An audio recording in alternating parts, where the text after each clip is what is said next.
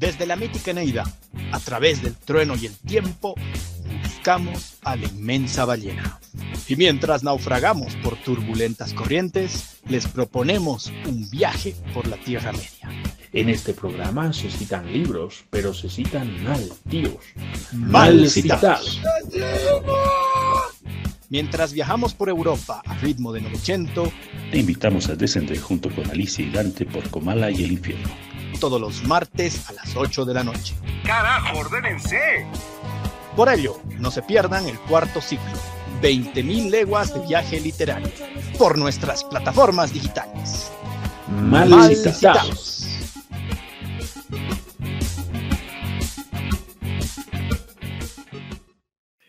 Bienvenidos, ¿cómo están? Estamos en nuestro último programa de nuestro cuarto ciclo de mal citados dedicado al viaje que lleva como título 20.000 leguas de viaje submarino. Antes de comenzar tengo que hacer dos comunicados. El primero, habíamos anunciado que el doctor Mancilla nos iba a acompañar en esta sesión, pero está un poquito enfermo y no nos va a poder acompañar. Y de la misma manera, pues nuestro camarada Gonzalo ha tenido algunos problemas técnicos y tampoco nos va a poder acompañar. Dicho eso, pues tenemos el grato placer de contar con Bruce, quien nos va a acompañar en esta sesión comentando la Divina Comedia de Dante Alighieri. Sin más, Bruce, te agradezco y bienvenido. Gracias. ¿Cómo están? ¿Qué tal? Pues bien, sin más, Ernesto, camarada, ¿cómo estás? Einar, Bruce, un saludo. Eh, como siempre, grato, es grato tener, la posibilidad de, compartir y discutir sobre una obra tan interesante. Pues es así. Y también nos han descubierto, de cierta manera, cuando hicimos el primer, el primer programa dedicado a la Eneida. Y claro, ahí directamente enlazaron y dijeron, Ah, entonces con razón en algún momento van a hablar de la Divina Comedia. Y ahí está. Ahora estamos hablando de esta obra maravillosa, La Divina Comedia.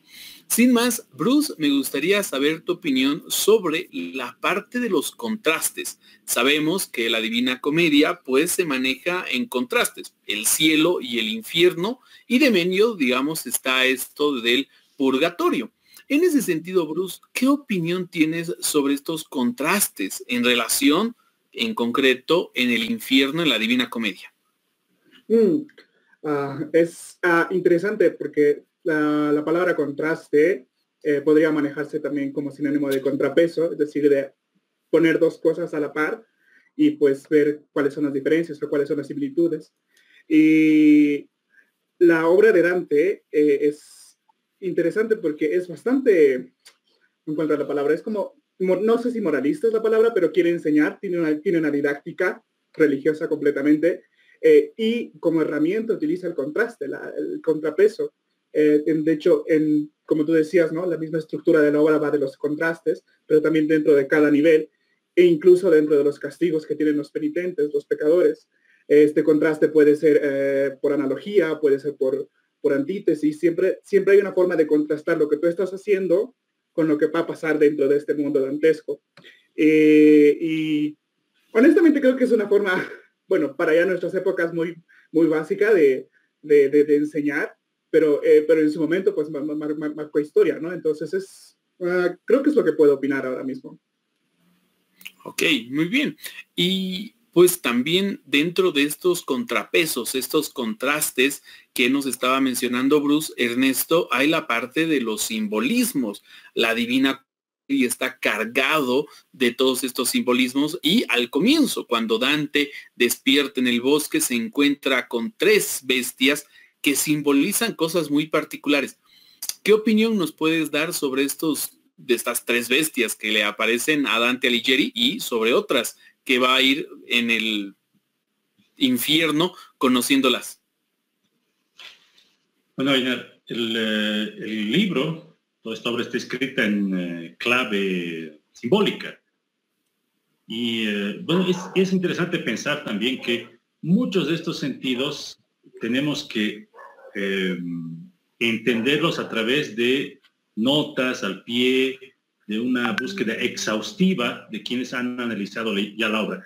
Y lo interesante es que en la época de Dante probablemente el sentido era absolutamente transparente, ¿no?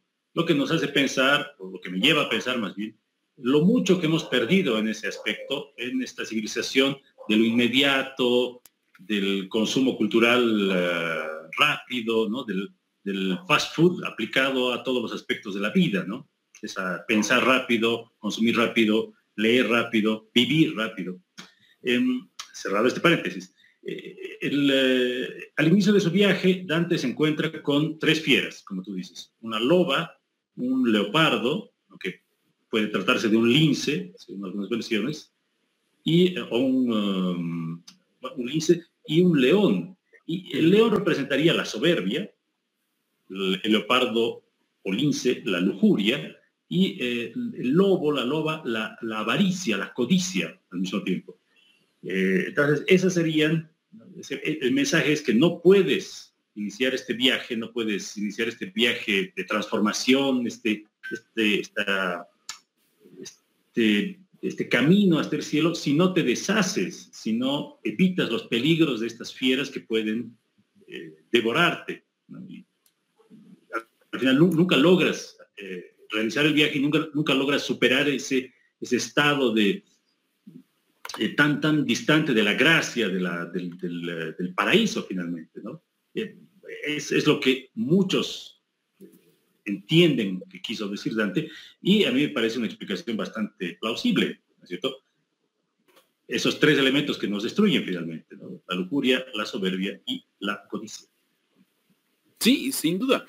Y como decías, pues la Divina Comedia se basa mucho en estas notas de pie de página del cargado simbolismo que hay en cada uno de los círculos de la Divina Comedia.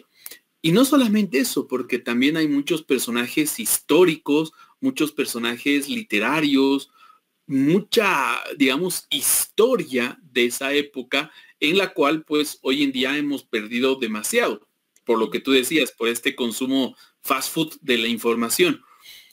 En ese punto, Bruce, a mí me gustaría saber cómo te has sentido cuando estabas leyendo la obra, cuando Dante Alighieri pues se despierta en el bosque y parecería que hay igual acá otra vez ese contraste, ¿no? Entre la realidad en la cual escapa Dante Alighieri y este sueño al cual se sumerge junto con Virgilio, que será su Ciceroné dentro del infierno. Pero, ¿qué te ha hecho sentir esto del sueño como un viaje?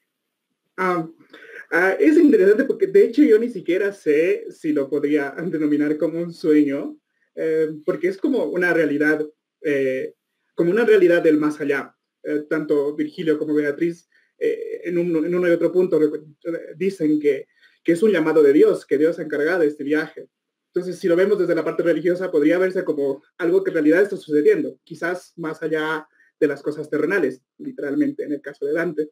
Eh, pero mm, es interesante esta, la sensación que, provoca, porque te sientes, en un, e, e, te sientes en un lugar en el que sabes que sabes qué es, eso es, un bosque. Eh, vuelvo, vamos a lo de los simbolismos. No sabemos si exactamente es un bosque real o no, pero empieza ahí, empieza con, como una, como, con una cosa un poco mm, normal, pedestre, que todo el mundo conoce, y dices, ok, va caminando, se encuentra con estas tres bestias, que si bien son, son animales comunes, tienen representaciones específicas, y casualmente el, que, el, Salvador, el que viene a ayudarlo y luego acompañarle todo esto es Vigilio, uh, pues ya empiezas un poco ahí a entender que no estás en una selva como tal, no estás en un lugar terreno, el terrenal, no estás en un lugar común, eh, y empieza un viaje que sabes que va a ser interesante. lo curioso es que, pues Vigilio, ¿no? Le advierte que tiene que pasar por el infierno y todas esas cosas. Entonces, eh, sabes también que empieza una historia, no sé si trágica, pero sí una historia difícil, que va a, ser, que, va, que va a estar muy, uh, pues, valga la expresión, mejor no digo nada, pues va a ser una historia, una historia muy difícil. Y eh, la historia, en, en realidad, va, con, va con eso, ¿no? Perdón, estoy muy nervioso. no te preocupes, Bruce. Más bien, eh, eh, tomo esta parte de lo que tú decías, ¿no? Del hecho de comprender si es un bosque o no es un bosque. Y claro, Ernesto ya nos hablaba de estos tres animales y su representación que hay.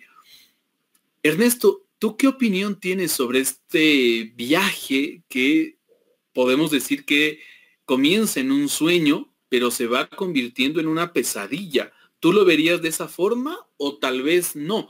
Tal vez es un hecho mucho más concreto y no así mucho más ficticio. A ver, mm, yo trataría de ponerme en lugar de un uh, hombre del siglo XIV, ¿no? Y ahí, em, digamos que mm, estoy seguro, no, soy un experto, pero estoy seguro de que esa distinción entre lo real, lo imaginario, no es la misma. ¿En qué sentido? En que nosotros sabemos cómo es el mundo, ¿no? Eh, tenemos claro que creemos tener claro que el infierno es un lugar imaginario, que es, una representación, qué sé yo, pero me parece que para un hombre de, esa época el infierno es un lugar muy real, es tan real como lo, que puede ver y tocar en, la vida cotidiana. Entonces, yo ahí no hablaría de sueño, hablaría en realidad de, de lo simbólico, ¿no? Pero eh, los encuentros son simbólicos, el viaje es simbólico. Y ahí diría, sin embargo, que el escenario que imagina Dante em, es tal vez muy cercano a la realidad como la concebían en ese no tan lejano pasado. Finalmente, siete siglos no son nada.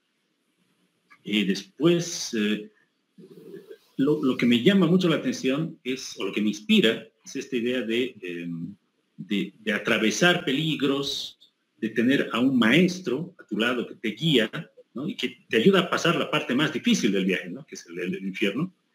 Y eh, finalmente esta búsqueda de, de lo divino, ¿no? de, esta, de este elemento sublime que es Beatriz, eh, que es muy real, también fue real Beatriz. ¿no?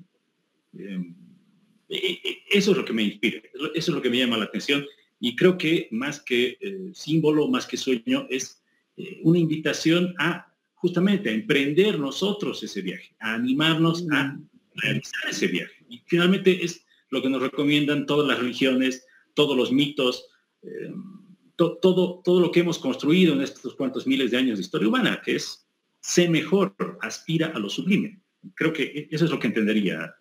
Eh, y sí, y es con esa palabra con la que me quedo, con esta invitación al viaje de encontrar lo sublime que estará pues en el paraíso con Beatriz y al cual se incursiona Dante Alighieri en esta obra que ahora estamos comentándolo con Bruce Aramayo.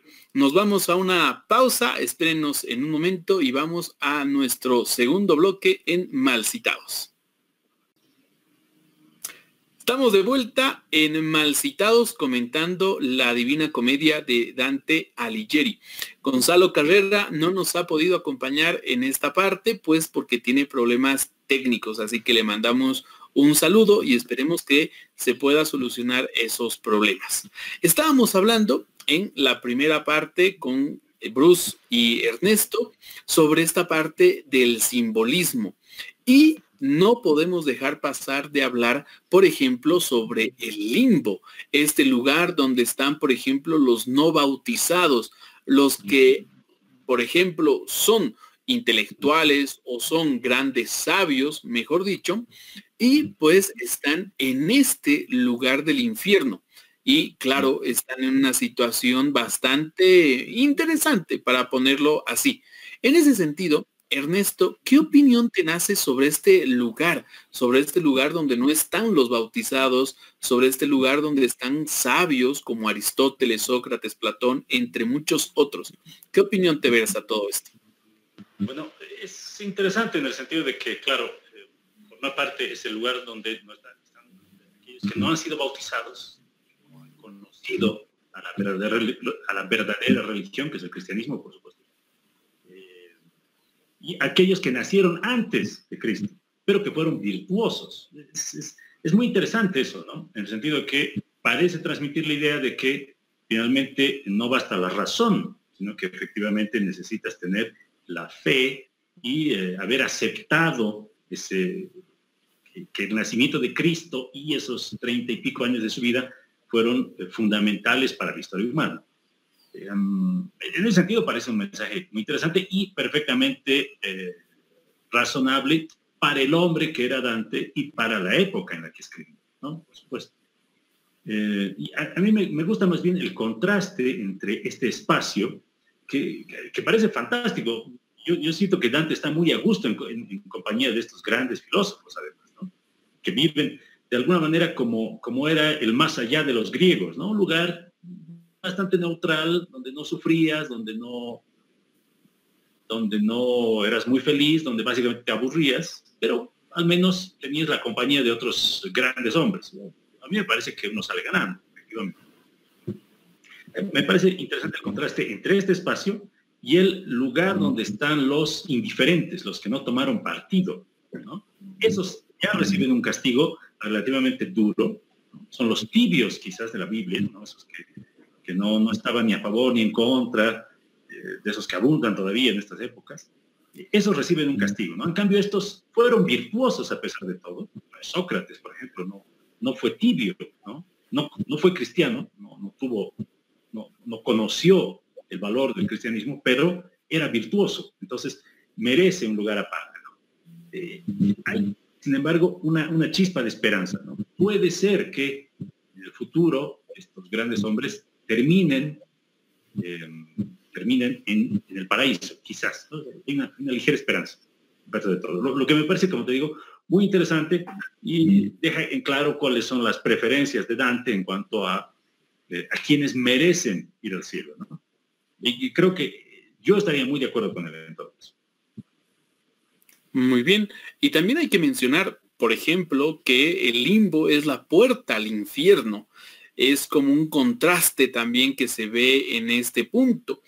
Pero podríamos también decir que es un lugar bastante desilusionador. Es decir, solamente está un grupo de virtuosos que sin duda charlan entre ellos, pero no están ni para el purgatorio, ni para el cielo, ni incluso siendo castigados. Y acá me pongo en el siguiente, eh, en el siguiente punto, Bruce. ¿No será que el castigo más bien es esa actitud virtuosa, eh, el virtuosismo, digamos, como un pecado y por tanto tienen que estar ahí en el limbo. ¿Tú cómo lo ves todo esto, Bruce? Ah, es que yo creo que depende de las sensaciones que te provoca, porque, como decía Ernesto, eh, la palabra es contraste y se ve ya en el primer círculo, ¿no? Eh, son dos grupos de personas, llamémosle así, que están en un mismo sitio, cuyo pecado, entre comillas, es pues no conocer eh, al verdadero Dios y la verdadera religión, ¿no? Eh, y por un lado están aquellas personas que pues nacieron antes del cristianismo y eh, en, el, libro dice, ¿no? Que, no están tristes, pero tampoco están felices, sin embargo esperan la misericordia de Dios para, para si en algún momento Él dice, ok, pues ya los quito de ahí, vengan para acá. Los pobrecillos no es su culpa que, que han nacido antes. Y por otra parte, en el mismo círculo, en el mismo espacio, están estos grandes pensadores, estos virtuosos antiguos, que pues a mí por lo menos cuando yo leí esas partes no, me provocaba ningún tipo de tristeza, porque de hecho eh, Virgilio es amigo de ellos, entonces se ponen a conversar y, se reúnen y se incluye Dante, están ahí los seis filósofos, él se siente muy a gusto y, te olvidas por un momento que estás pues en el primer círculo del infierno. Entonces, no, yo personalmente creo que no vería eso como, como un pecado o como algo malo. Eh, de hecho, tal vez es más bien la herramienta correcta para estar en este círculo, porque pues ok, vivo la vida, sigo aquí hasta que llegue la misericordia. En cambio, el otro grupo está un poco más eh, desesperanzado o ansioso de, recibir esta, este regalo de Dios. En cambio, ellos no. Eh, no sé si la ignorancia en este caso es algo bueno o no, pero eh, depende mucho de cómo interpretes el libro y de cómo y de cómo veas la situación que viven ambos grupos. Un comentario, tal vez muy cortito. Eh, algo que merece la pena destacarse, creo yo, es que en este universo, es eh, geocéntrico, es un universo geocéntrico, la espera, por supuesto, esto ya se sabe desde, los griegos, eh, pero lo interesante de este mundo es que el tiempo pasa igual para todos, incluyendo Dios. Es decir, los muertos, los condenados, la gente del purgatorio y todo eso, percibe el tiempo igual que nosotros. Lo que me parece muy interesante es como que una, una concepción del tiempo muy diferente a la nuestra, además, ¿no? Y muy, muy diferente al de la física moderna, por supuesto. Eh, pequeña acotación, pero creo que vale la pena percibir, notar ese, ese aspecto interesante en el libro. Muy bien, y, acá quisiera comentarte a ti, Ernesto, para saber tu opinión sobre el agnosticismo. ¿En qué sentido? ¿Será que el limbo es el lugar de los agnósticos? Por ejemplo, dudar de Dios no es un pecado, por tanto sería lo más sensato para que uno no caiga en estos otros círculos, si es que, claro está, no comete ninguno de los pecados que son condenados dentro del infierno. ¿Tú, tú qué opinión tienes sobre esta visión del agnosticismo en, relación, claro, a la divina comedia? Es decir, en, eh, este lugar donde están los sabios, los filósofos del pasado, eh, están aquellos que no pudieron conocer a Cristo. Es decir, tuvieron la oportunidad, porque nacieron antes. Antigüedad, entonces, previa no pudieron conocer, entonces no se los puede culpar por eh, desconocer al, cristianismo, ¿no? Eh, pero si aplicamos las reglas este, del universo, un agnóstico hoy no sería ese lugar, sería al eh, círculo que corresponde a los que confunden a los demás, ¿no es cierto?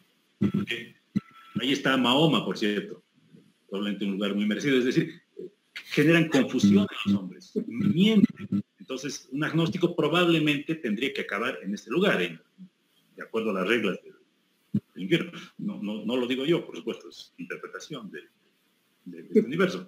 Em, eso, no, no. Eh, ahora que ya todo el mundo a priori sabe quién es Cristo, no aceptarlo eh, sería efectivamente el equivalente a un pecado, ¿no es cierto? Eso, por supuesto, lo dejo a la interpretación de nuestros eh, seguidores, amigos, aclarando, por supuesto, que yo probablemente e, en esa lógica también acabaría en el infierno, claramente. Yo creo que más bien era en el anteinferno, porque como que en el anteinferno está esta figura, ¿no? De que todos están correteando tras esta, bueno, en algunas traducciones es bandera, en otros es un pino, una cosa blanca, y todos corren tras él y les, les pican los bichos. Entonces, ¿por qué? Porque no, eh, como que no se, esa palabra, este verbo mojarse, no se mojan por un equipo, no se mojan por algo en particular. Y creo que un agnóstico en general hace eso, ¿no? Es como que, bueno, no sé si Dios existe, tampoco me interesa. Entonces, creo que encajaría más aquí, porque no es que estés mintiendo a los demás, sino estás diciendo, no, a mí no me importa. Pues podría ser, efectivamente. Porque el, castigo es ese, el, el castigo es que no estás, como no perteneces a ningún equipo, pues persigue esta cosa blanca mientras te pican te pican unos bichos y ya está. Sí, y, sin duda, por ejemplo, eh, ese es un punto de, inflexión y también de reflexión. ¿Dónde quedarían estas personas que dudan? Porque la duda, mm, considero yo, no es un pecado, sino más bien una virtud. ¿Será que estarían, por ejemplo, en el limbo poniéndome a pensar, ¿no? Eh, René Descartes, por ejemplo, que es posterior sin duda a la Divina Comedia, pero eh, dentro de este universo, ¿dónde entraría? ¿Dónde estaría él? ¿Dónde estarían todas estas personas que dudaron en un momento sobre Cristo y sobre la cristiandad dentro de este universo? Tal vez, tal vez estaríamos ahí condenados también, no como pecadores, pero sí como tibios. Sin más, nos vamos a nuestro segundo corte y volvemos en un momento para el tercer bloque en Malcitados, hablando sobre la Divina Comedia. Bien, estamos en nuestro tercer bloque en Malcitados, hablando sobre la Divina Comedia. Y por fortuna lo tenemos a Gonzalo Carrera ya entre nosotros y pues después de haber solucionado los problemas técnicos que tenía. Así sin más, entonces eh, le hago la pregunta a Gonzalo sobre dos cosas así para que nos comente al respecto. Uno, estábamos hablando, Gonzalo, en el anterior bloque sobre el limbo. y sobre cómo estos personajes virtuosos, estos personajes no bautizados, pues son llevados ahí. Y me gustaría saber tu opinión respecto a ello. Y por otro lado, pues el hecho de la relación entre Virgilio y Dante. Esta relación que también nosotros hemos hecho con el libro Leneida que comentamos el primer eh, libro de este cuarto ciclo y con este libro que estamos cerrando ahora que es La Divina Comedia. Así que, sin más, Gonzalo. Gracias, gracias. Mil disculpas a, todos, mil disculpas eh, a nuestros seguidores, a Bruce y al equipo de más citados. Tuve unos pequeños inconvenientes que ya se solucionaron más bien y pude participar por lo menos de este último bloque de este libro que me pareció tan, tan, eh, no sé, profundo, que, que, te puede generar mucho miedo, mucha, mucha ansiedad, etcétera, ¿no? Eh, a ver, bueno, con el tema del limbo, creo que es una...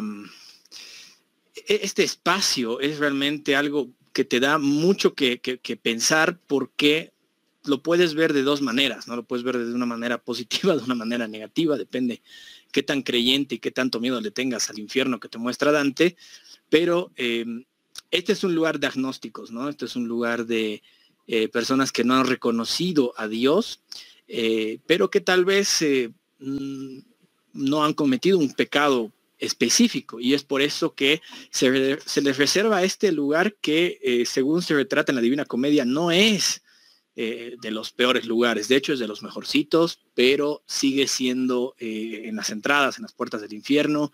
Em, y, pues si bien tienen un poquito más de libertad estas personas, todavía están siendo condenados por no creer en, en Dios el Dios católico, si lo podemos ver así, ¿no?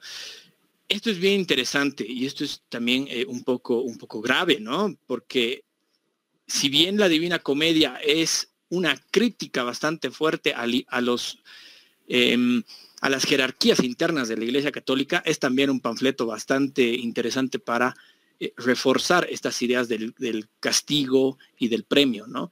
Eh, para las personas, sobre todo en, el contexto en el que se estaba viendo de la Edad Media. Eh, por ejemplo, un tema muy importante del limbo es el hecho de que ahí van los bebés no bautizados, ¿no?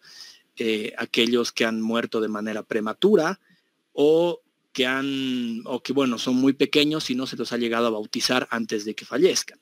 Esto creo que es muy interesante para analizar porque en, este, en esta sociedad del medioevo, estamos hablando de el siglo XIV. Em, sí, es, un, poco, un poco interesante ver cómo con el miedo metían en la cabeza de las personas el hecho de que el bebé tenía que ser bautizado los primeros días de nacimiento, ¿no? Ahora es un poco más holgada la figura, pero yo recuerdo muy bien en clases de, religión, cuando hablábamos de estas cosas eh, en colegio, ¿no? Hace muchos años, que, sí, efectivamente había ese miedo que sentían mis compañeros y mis compañeras de curso al decir, uy, si mi hijo no está bautizando los primeros días, se puede ir al limbo, ¿no? Grave, grave, grave. Y, bueno, creo que por ese lado es un panfleto. Por el otro lado, el tema de Virgilio y Dante es una relación bastante interesante. Eh, me gusta mucho porque creo que va a ser una relación que va a dar pie a bastantes eh, figuras de que, tienen este mismo comportamiento de el, maestro, el mentor y el, el, estudiante, el guiado, el alumno, el que lo va siguiendo y va aprendiendo en el camino, eh, y que se van a ir repitiendo en literatura eh, contemporánea, si lo podemos poner así, ¿no? ejemplos así clásicos, un poco más mainstreams, más de cultura pop que podemos ver es Gandalf, Gandalf y Bilbo, Gandalf y Frodo, eh, podemos ver a Dumbledore y Harry Potter, podemos ver a um, Obi-Wan Kenobi y, Luke Skywalker. Eh, es una misma figura en la cual hay un mentor que va guiando al alumno, que en este caso es, Dante, ¿no? Eh, y esta relación es muy interesante porque la figura de Virgilio, tal como la demuestra y la, retrata Dante, es, asombrosa, ¿no? Es un personaje que tiene libertad para ir a través de los eh, círculos del infierno, caminar eh, y pasear por el purgatorio, pero eh, lamentablemente porque él no ha, no ha podido, se podría decir, no sé cómo justificar esto, no ha nacido en una época indicada, termina vagando y no puede entrar al paraíso. ¿no? Esto es algo que me parece sumamente injusto, eh, pero bueno, así, así nomás, entre estas injusticias se pueden ver que misteriosos son los caminos del Señor y, y, nada, eh, me gusta mucho la figura que, comparten eh, Dante y Virgilio porque es una figura en la que también Virgilio no toma, no toma esta idea de ser el, profesor que le enseña a través de solamente la palabra, ¿no? Sino me encanta esta escena, por ejemplo, en la que entran al, a este, al círculo de la, de la violencia, eh, llegan hasta el bosque donde están los suicidas y, Virgilio agarra y quiebra una gama, ¿no? Y claro, es como que, ¿por, qué haces eso? Y dice, no, es que creo que es mejor explicarle a, Dante viendo de esta manera, o sea, que él vea y comprenda viendo y experimentando a que yo se lo cuente, porque si yo se lo cuento no me lo cree. Entonces, em, hay muchas cosas que se pueden rescatar, no quiero alargar mucho esto, pero eh, creo que esa relación del profesor, del, del, maestro y Dante eh, puede llevar incluso hasta, hasta análisis un poquito más complejos de hasta de pedagogía. No sé, he visto por ahí que un amigo me comentaba eh, que hay, hay, hay un montón de información, es un texto obviamente que da mucho que hablar y nada, o sea, ojalá que lo podamos eh, seguir reseñando con Purgatorio y Paradiso en el futuro, ¿no? Pero eso, eh, no quiero alargarme más, creo que eso es lo que puedo decir de manera sintética. Muy bien, y, ese es el trabajo que también pues buscamos nosotros. Acuérdense que hemos hablado de eh, el Quijote de la Mancha, que también lo podríamos ver así, como esta relación, ¿no? Que no es así del maestro y el discípulo, sino más bien de ambos que van encontrando un camino. Y que hemos hablado de la primera parte y que en un futuro, pues hablaremos de la segunda. Bruce, el amor como castigo. Así, por ejemplo, nos lo presenta en el círculo de la lujuria. ¿Cómo ves todo esto? Mm, ah, es interesante porque vuelvo a lo anterior de los contrastes. Eh, en este círculo de la, de la lujuria se ponen personajes cuyas vidas han sido claramente licenciosas, ¿no? Cleopatra, por ejemplo. Pero también en el mismo sitio se pone a otras personas como la, relación este entre era Paolo y Francesca, creo, si me equivoco. Y da un poco de penita, es lo que quería decir hace rato en la pausa, eh, pero lo, lo, esperaba hasta ahora, porque si bien dos, estos personajes están dentro del mismo círculo, personalmente creo que el castigo no es, no es justo, no debería ser el mismo, aunque dentro del, del mundo dantesco, pues sí, eh, han sido lujuriosos ambos, entonces ambos tienen que estar ahí. Eh, y es curioso porque está este torbellino, ¿no? Torbellino, este viento que los que los, mueve de aquí a allá y los empuja, pero ellos dos siempre están juntos. Y es como, los inicios del romanticismo, digo yo, es como un amor muy romántico, da mucha penita. Y de hecho, el mismo Dante, que todo el tiempo se desmaya, pues se desmaya cuando, cuando, escucha la historia de estas dos personas, porque siente que, que, es algo muy cruel.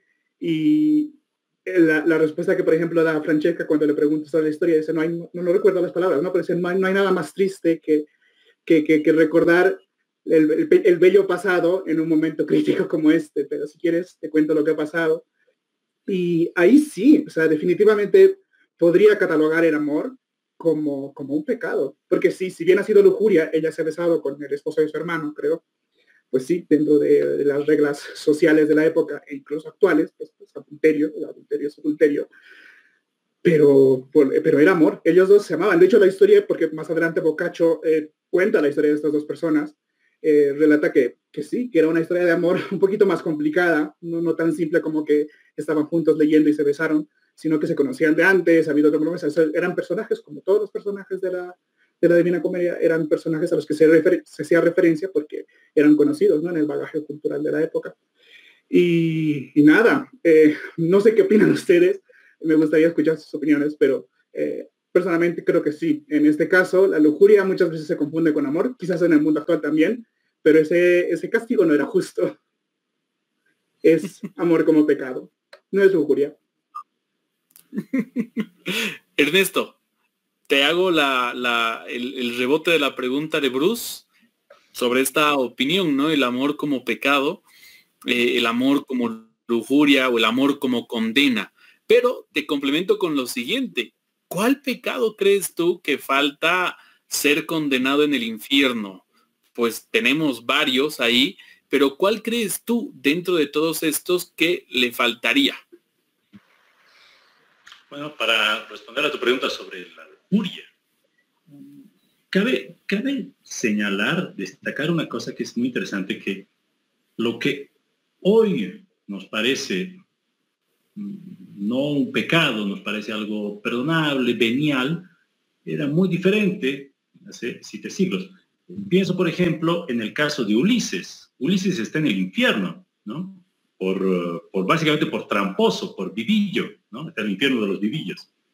Eh, en nuestra época, desde hace un par de siglos ya, eh, Ulises es celebrado por su astucia, por su inteligencia práctica. Entonces, fíjense cómo cambian, cómo cambia la perspectiva, ¿no?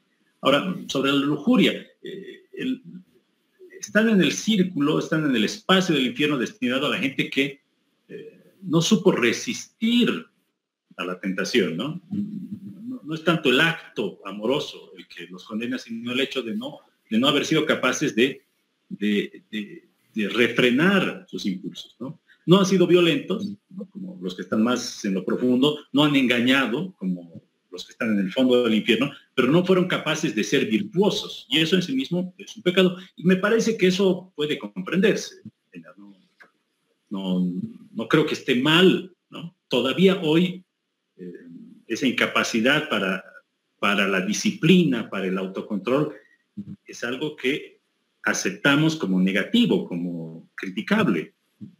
Bueno, probablemente nuestra definición de lujuria es diferente en estas épocas. Fast food para la cultura, para el conocimiento, para las relaciones humanas y para el amor, lamentablemente. Pero ahí quizás valdría la pena eh, tomar la perspectiva de, este, de, esta, de, esta, época y reflexionar sobre lo que estamos haciendo. Quizás podría ser, útil. Em, eh, ¿Cuál era tu segunda pregunta ahí? Se me, fue un segundito. Sí, sí, te decía, ¿cuál crees tú que es el pecado o la condena que ah. falta en el infierno? Uy, bueno, creo que Dante fue bastante exhaustivo. Las formas seguramente han cambiado, probablemente, pero esos, esos pecados en realidad creo que engloban bastante bien la, la el espíritu humano, desde la indiferencia hasta la incapacidad para controlarse, hasta la violencia hacia los otros, hasta el fraude. Em, sería interesante hacer un viaje en, esta época y estoy seguro que en el último círculo, en el círculo de los, fraudulentos, encontraríamos a muchos políticos bolivianos, posiblemente. Ah, y lo interesante de, ciertos círculos del infierno es que eh, no hace falta estar muerto para estar ahí, ¿no? El espíritu llega al infierno y un demonio ocupa el lugar del, pecador, ¿no? Todos creen que sigue vivo, pero en realidad ya está muerto y en el infierno, ¿no? esa me parece una, imagen fantástica, al mismo tiempo de terror y eh, profundamente espiritual. solamente para decir eso, ¿no? Pequeño comentario de página. Seguro que mm, muchos compatriotas y muchos muchos habitantes de este continente tan castigado por los malos políticos estarían ahí, sin, duda. Gonzalo, ¿tú, ¿tú, quieres hacer algún comentario a la pregunta de Bruce? Mm, es, que es bien, es bien complicado lo que menciona Bruce porque, eh, por supuesto, creo que desde nuestra perspectiva eh, actual eh, es, es muy injusto, ¿no? Hay, hay situaciones, hay personajes que están dentro de, del infierno que ah, por lo menos a mí me parecía injusto que estén ahí, ¿no? Eh, vuelvo a recalcar, el tema de Virgilio a mí me parece que es, es, el colmo de la injusticia, es como que su único pecado ha sido nacer antes de que llegue Jesucristo, o sea, eh, o, como mero. Perdón, sí, o como mero, o sea, pero creo que en el tema específico del amor, hay una, hay una diferenciación ¿no? que hay que tomar en cuenta y es el tema del, adulterio. Eh, si bien es una historia de amor, la que nos menciona Bruce, eh, entra también este tema del, engaño. Y, creo que eso es lo, eso es lo grave. Eh, creo que me imagino y espero que Dante me dé algún día la razón cuando me vea con él en el infierno, eso sea eh, lo que se les está castigando. Pero mm, hay, ciertas, o sea, en muchos círculos, hay ciertas situaciones que te dejan así perplejo, ¿no?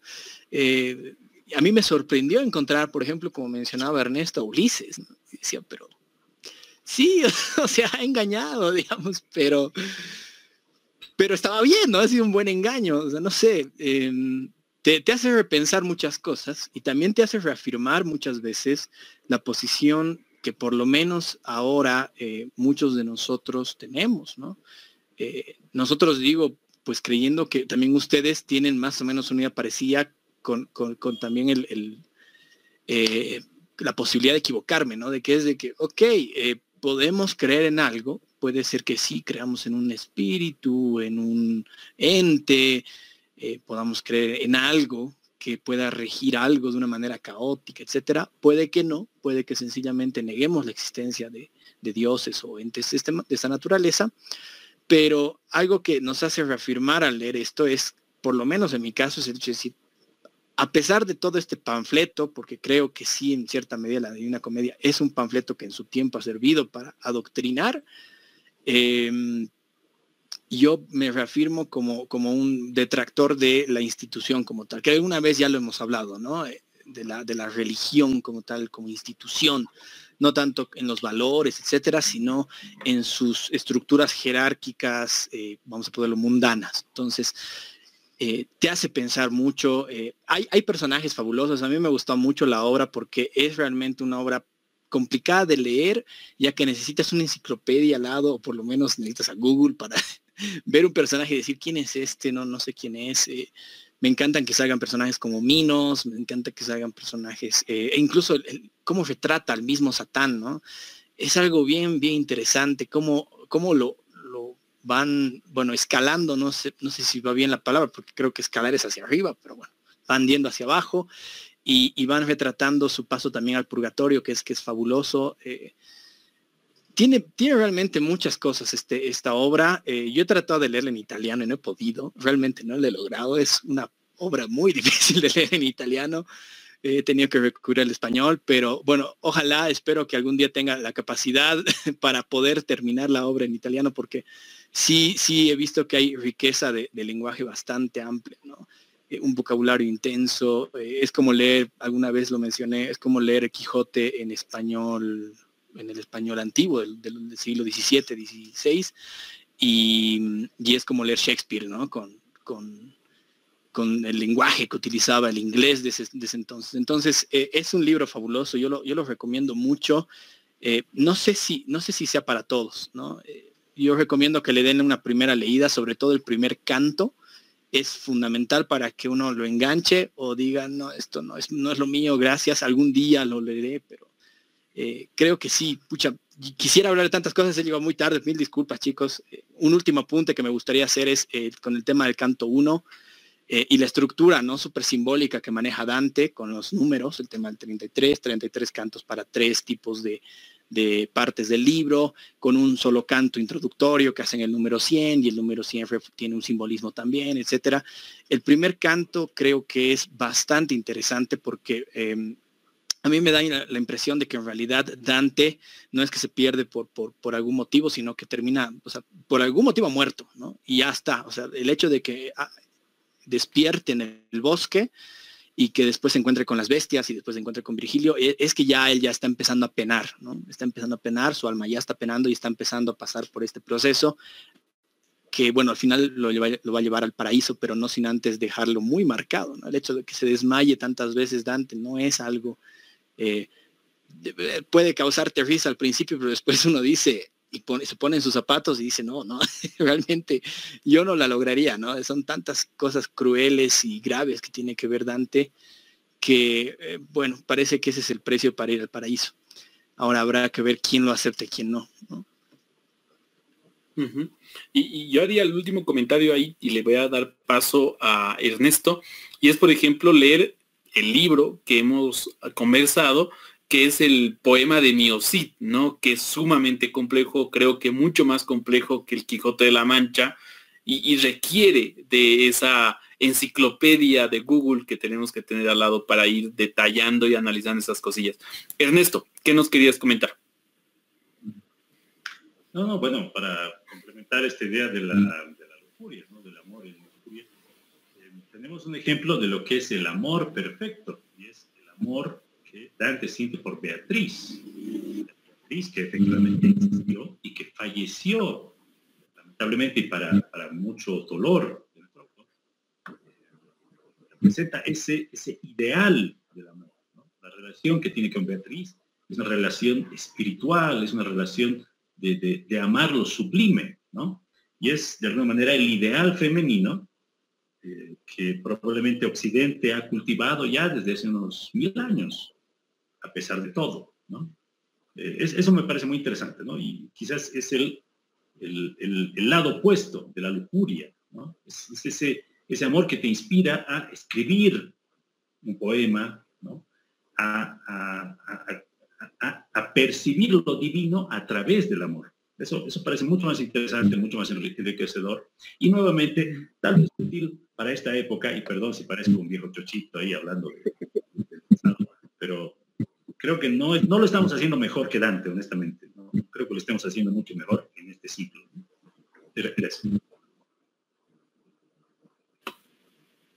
Ok, y yo, yo me quedo con la imagen de este amor divino, ¿no? De Dante y Beatriz. Y cerramos pues este tercer ciclo de Malcitados comentando la Divina Comedia. Y agradecer pues a nuestra plataforma digital que hace posible estas reuniones, que es el Centro de Estudios Ludus. Espérenos un momento y vamos a nuestro cuarto bloque donde Bruce nos estará contando sobre el libro que nos recomienda para leer. Esperemos. Bien, estamos de vuelta en nuestro cuarto bloque del cuarto ciclo de Malcitados. Ciclo que ya está llegando a su fin y que tuvimos a Bruce, pues como invitado para hablar de la Divina Comedia. Y como ustedes saben, y ya es habitual en Malcitados, hablamos de la estantería, donde Bruce pues nos comentará el libro o los libros que nos va a recomendar. Bruce. Mm, bien, voy a recomendar un libro que siempre he querido recomendar en alguna plataforma pública para que todo el mundo me oiga y nunca he tenido la oportunidad, ah, que se llama Si los gatos desaparecieran del mundo, de Kenki Kawamura. Ah, es un libro bien facilito de leer, eh, precioso, es de esas cosas que, que, lees rapidísimo porque lo disfrutas, pero yo lo he hecho con mucha calma porque realmente se aprecia bastante. Ah, es simplón, pero tiene una filosofía bien profunda, así que nada, les invito a eso, a ver literatura japonesa contemporánea. Pues bien, la invitación ya está hecha, un libro que pues a mí me fascina por el hecho de que mi gato aquí está atrás y siempre es el cómplice de alguna que otra locura que hacemos en Malcitados, así como el perro lector que es Bailey que lo tiene Gonzalo. Gonzalo, en ese sentido, ¿qué de nuevo y qué noticias nos traes? Eh, nada, mucha. Primero, qué, linda, qué linda recomendación. Eh, ahora que me, me, escuchan? Sí, muy bien.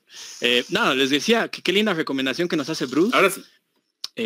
porque ahora que me pongo a pensar, no hemos leído literatura japonesa hasta ahora y sería bonito tenerlo en el, en el siguiente ciclo, en, en la siguiente temporada.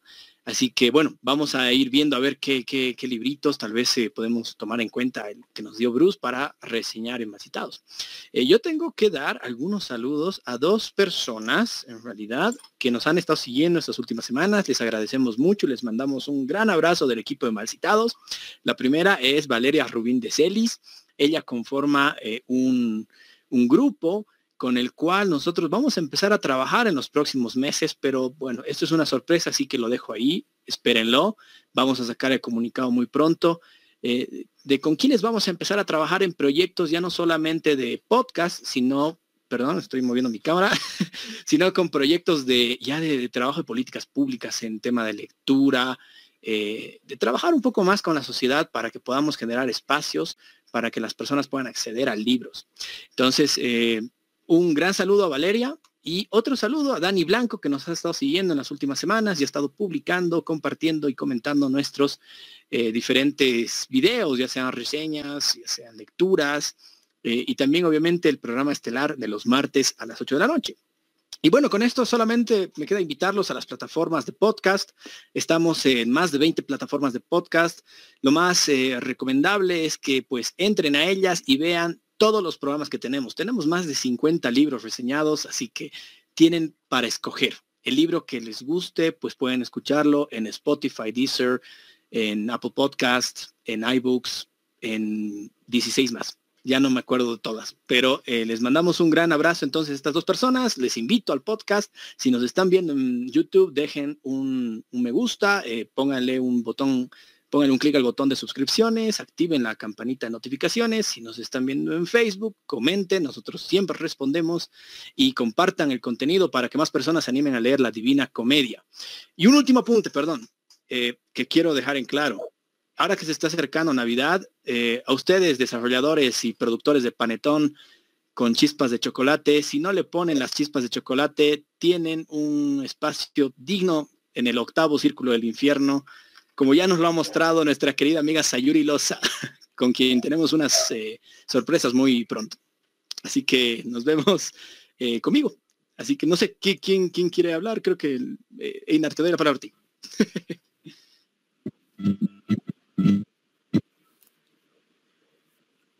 Muy bien, y, sin duda habrá un círculo pues ahí para las personas que le ponen esas chispas a los panetones. Ernesto, ¿qué nos traes? Bueno, yo diría que habría que poner a los que colocan piña en las ¿no? Deberían estar en lo más profundo del infierno, Pero bueno, a seguir, a leer y eventualmente a escribir para Aula Libre, un blog, una revista, resultado del esfuerzo del equipo. Es un espacio dedicado a la reflexión en los ámbitos de la política, de la filosofía, de la ciencia, y creemos que es un espacio necesario, hoy más que nunca, porque da espacio, hay gente diversos horizontes ideológicos, eh, no hay censura y eh, creo yo que está convirtiéndose en una alternativa, en un lugar para eso que nos hace tanta falta, para el diálogo eh, pacífico y para la reflexión. Entonces, la invitación está hecha. Síganos, si todavía no lo hacen, Aula Libre en Facebook. tenemos una página web, por supuesto. Y si no, bueno, pues eh, y si es posible, anímate, estimado amigo, amiga, a escribir un artículo para hablar. Sería básicamente eso. Bien, dicho eso, pues solo me queda despedirnos por todo este ciclo que hemos recorrido, este cuarto ciclo que realmente ha sido un viaje. Y como todo viaje, también ha sido un placer por todas las personas que nos han acompañado, así como Bruce. Y pues por ello te extiendo el agradecimiento, Bruce, por acompañarnos en, este, en esta décima entrega de Malcitados. Y también a mis dos camaradas, y bueno, a mis tres camaradas, porque siempre eh, Mauricio está detrás de controles, que también le agradezco mucho por todo esto. Ernesto, Gonzalo, Mauricio, Mil gracias por todas estas reseñas y estos comentarios que hemos hecho de los libros en este cuarto ciclo. Y pues a todos nuestros seguidores decirles también un agradecimiento y, gracias al final por todo, todo este, este acompañamiento que han tenido junto a nosotros en Mal Citados. Bruce, tus palabras de despedida. No, yo quiero agradecerles, me siento un poco como, como, como una niña fan de Justin Bieber, porque hace unas, como hace un mes más o menos he empezado a seguirlos y veo muchos, muchos programas. Y nada, cuando, cuando me invitaron aquí dije, no, yo por qué. Y además encima hablar de la Divina Comedia. Pero bueno, estoy muy agradecido, estoy muy feliz y, y les auguro lo mejor. Son muy capos, la verdad. Desde fuera se ve un trabajo muy profesional y, y espero que esto vaya más adelante con mucho más. Esperamos las sorpresas. Gracias. Bruce, gracias a ti. Gonzalo. Eh, que, que esto quería hablar. Eh, primero le daré la palabra a él. Yo quiero decir algo respecto a lo que dijo Bruce, que ha sido muy emotivo. No, no, bueno, muchas gracias, Bruce. Sobre todo, eh, agradecer tu presencia por acompañarnos. Siempre es un placer y bueno, eh, está ese gustito aparte de conversar detrás de cámaras, cosas que algún día deberíamos incluirlas en el programa, pero bueno, este, será en otra ocasión. Gracias, Bruce. Gracias, compañeros. Gracias, amigos que nos están siguiendo en este cuarto ciclo. Prepárense para el quinto que va a estar súper interesante en un par de meses. Y bueno, como siempre, por favor, no nos crean, lean. Esa es la idea. Gracias.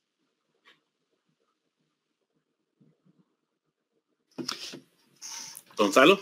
Y sí, no, y no, gracias Bruce. Eh, nosotros estamos muy felices de, de, hacer este programa, este podcast. Eh, tiene, tiene, tiene un fin en concreto que es eh, divulgar los libros, divulgar eh, la lectura como tal.